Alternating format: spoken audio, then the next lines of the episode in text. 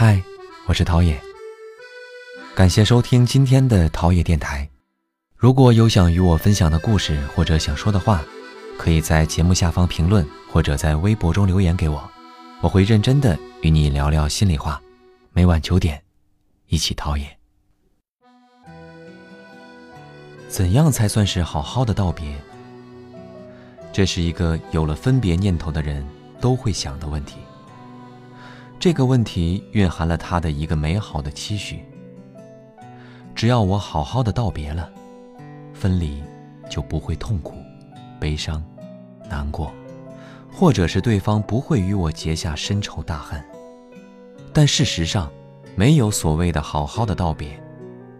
只要是道别，都会包含分离、失去、痛苦，甚至是无法挽回。广义上需要面对的道别就两种，一种是生离，另一种是死别。一个是短暂的道别，另一种是长久且永久的道别。很多时候，与其追求好好的道别，不如想一想如何认真的道别。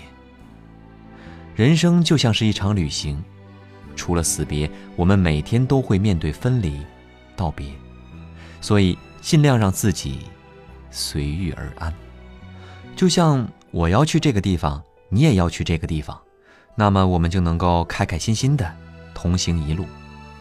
如果你想去其他的地方，去就是了。认真道别，这就足够了。有一个关于认真道别印象很深刻的影片，是岩井俊二的电影《情书》。女主角渡边博子的未婚夫三年前在一场雪崩事故中丧命。三年间，她不断的给未婚夫寄信，希望在天国的爱人能够收到自己的问候。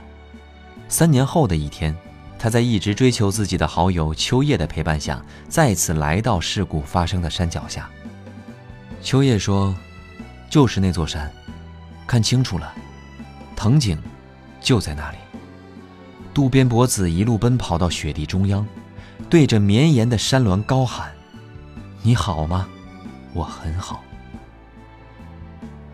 这场认真的道别让博子放下了三年的情感执着，将过往真正的从心底剥离，进行道别，考虑秋叶的追求，继续自己前方的人生旅途。有个朋友最近在换房子。他对卖掉的那套房子怀有很深的情感，里面包含了他这些年的经历。但卖掉房子后，他就抱怨说：“中介太狡猾了，他本来还没想好要卖的，结果被中介一催，稀里糊涂的就卖了，仿佛他本人没有参与决策一样。”他告别了这套房子，出于别人的推动，可结束一段关系哪会有那么容易呢？对我来说，无论告别还是道别。最难面对的一关就是自己。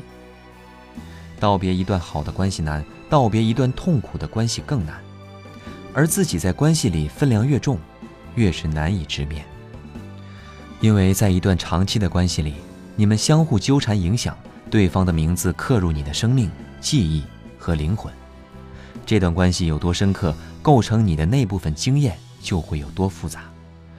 所以道别他，也是实实在在的。向你身上的一部分进行告别，而你不可能干干净净的把一个人从你生命里完全的剔除。《绝命毒师》里的老白每杀掉一个人都会染上这个人的某种习惯，所以他在告别一个人的同时，等于就背负起这个人的一部分。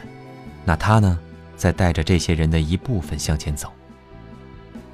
这个情节很有隐喻色彩，某种意义上，我们。完全是这样。深夜食堂里的舞女，则是跟每一个男人谈恋爱时就染上他的一个习惯，等到一分手再把这个习惯戒除，很是清爽利落。如果一个人能这样的外化的吸收和消除另一个人对他的影响，倒是一种难得的智慧。可惜大多数人做不来。所以啊，那些真正重要的离别，是要经历漫长的、复杂的。也许是极其痛苦的蜕变，除非假装不会受到这段关系的任何影响，但那也是假装。越是深刻的关系，告别就越不简单。说到底，对告别的敷衍，多少也是对自己的不够尊重。换一个积极的角度，也不妨把它看作挑战或者修行。如果把一段关系比作孕育生命的过程，告别就等同于最后的分娩，分娩出的不是婴儿，而是全新的一个自我。你承认在这段关系里获得的影响和改变，你曾需要过他，利用过他，享受过他，影响过他，现在你终于不需要他了。你承认他给你的馈赠，正如同承认他给你的伤害一样重要。当这个过程走到他最后的阶段时，需要你给他一个严肃的认定，那就是你成为了新的你，这段关系。也就完成了他的使命而终结。最后的环节艰辛且疼痛，但至关重要，不可马虎。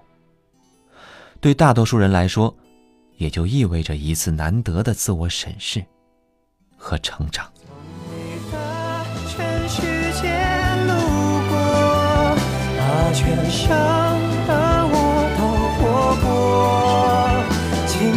前走。不必回头，在终点等你的人会是我。请往前走，不必回头，在终点等你的人会是我。